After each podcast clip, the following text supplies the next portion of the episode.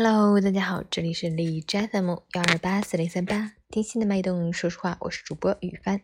今天的成长家园分享的内容是显得有价值和有价值。作者：重庆吴玉平。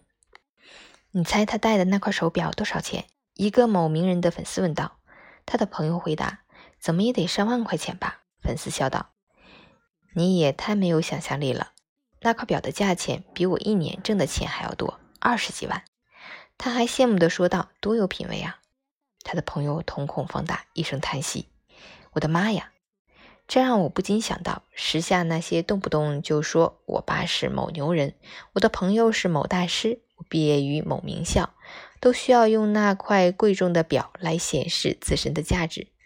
在这个重外表轻内在、重价格轻价值、重势力轻实力的时代，那些想找存在感的人。没有耐心沉下来打造自己内在的价值，挖空心思去找那块表，以提高自己的身价。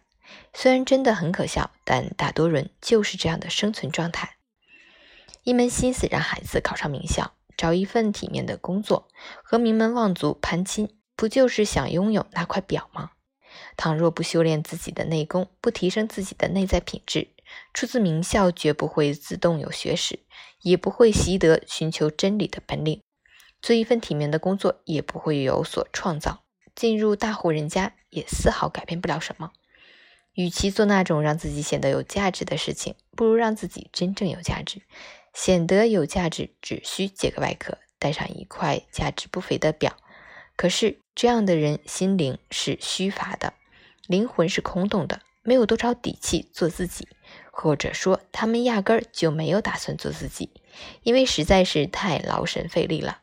让自己有价值，心思不在那块表上，从不做抬高自己身价的事情，而是竭尽全力打磨自己，让自己的心灵清亮，灵魂高贵，充满创造力，明练就一身，探寻未知世界，追求真理的本领。虽然的确不容易，但要赢得一个人的尊严，就没有坦途可走。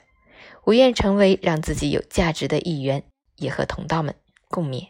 二零二一年三月二日。